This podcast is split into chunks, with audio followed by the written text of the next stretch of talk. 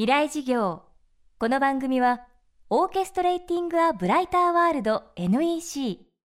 暮らしをもっと楽しく快適に川口義賢がお送りします。未来授業水曜日チャプター3未来事業。今週の講師はメンタルトレーニングコーチ大宜味康介さんです大学で応用スポーツ心理学いわゆるメンタルトレーニングを学び2012年に株式会社メンタリスタを設立。メンタルトレーニングの重要性を広く伝えるため年間250本以上のワークショップや講演を行う一方著書「勝つ人のメンタル」でもトップアスリートに学ぶ心の鍛え方を伝授しています。宇宙飛行士やトップアスリートからスタートしメンタルトレーニングは今さまざまな分野での応用が始まっています。未来事業3時間目。テーマはメンタルトレーニングの可能性。今ですねスポーツ用のメンタルトレーニングがさまざまな分野に応用されています。まずは教育用。で次に健康用。そしてビジネス用。最後にパフォーミングアーツ。これはステージパフォーマンスですね。芸能人用です。今ですねこの分野で言いますと一番多いご依頼をいただいているのがやっぱりビジネス用そして教育用でしょうかね。ビジネス用でいきますとやっぱモチベーションを高めていく。そしてそのやる気をモチベーションをキープしていく。持続継続させていくやり方ですね。あとはプラス思考ポジティブシンキングです、えー、評価とか結果を気にして、えー、ミスイコールいけないことダメなこと。低評価イコールいけないこと恥ずかしいこと、まあ、こういった考え方を持つのではなくどんなことも自分のチャレンジに変えていく。つまり気づき発見成長を大事にしていくという目標の立て方ですね。例えばですね目標というものに対する考え方で人間の成長とかパフォーマンス実力発揮感情やる気が変わっちゃうっていう考え方があるんです。これはあの Achievement Goal Theory っていうんですけども。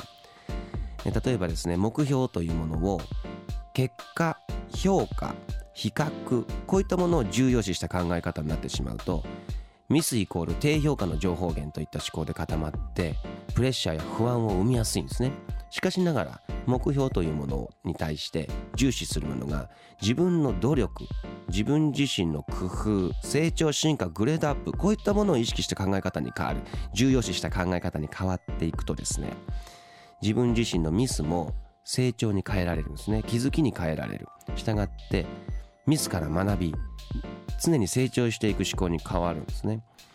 だからプレッシャーがかかったとしてもそのプレッシャーを味方にできる自分自身でコントロールするきっかけに変えていく。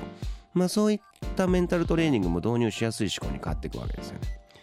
まあそこをビジネスパーソンにも意識してもらって結果とか評価に左右されずに自分の努力自分のすべきことというのを常に確認し意識し行動していく習慣を身につけていくと。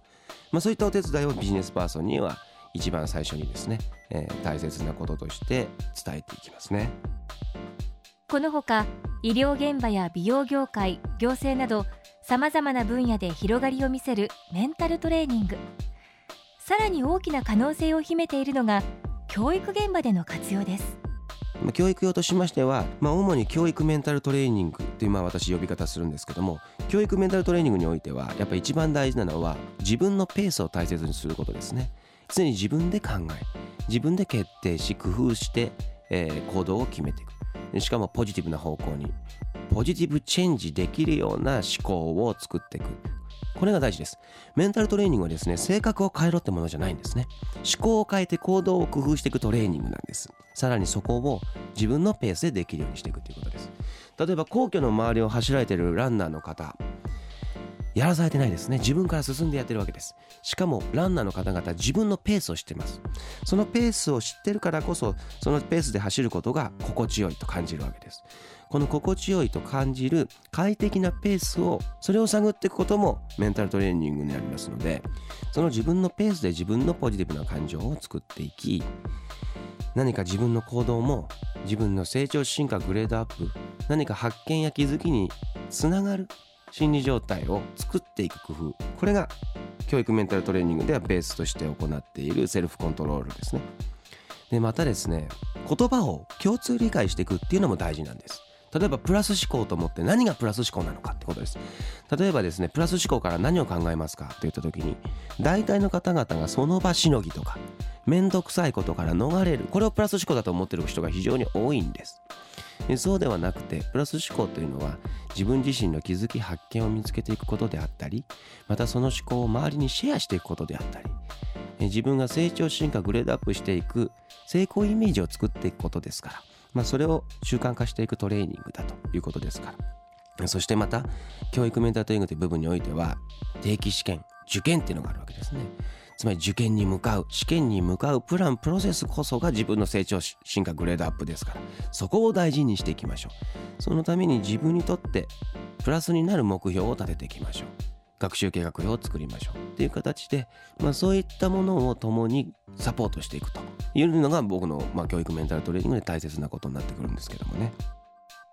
未来授業。今週の講師はメンタルトレーニングコーチ大宜味康介さん。今日はメンタルトレーニングの可能性をテーマにお送りしました。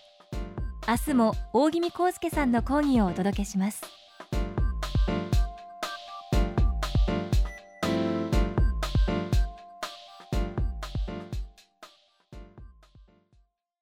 川口技研。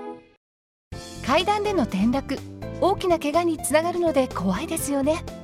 足元の見分けにくい階段でもコントラストでくっきり白いスベラーズが登場しました。皆様の暮らしをもっと楽しく快適に。川口技研のスベラーズです。未来事業。この番組はオーケストレーティング・ア・ブライター・ワールド NEC 暮らしをもっと楽しく快適に川口技研がお送りしました。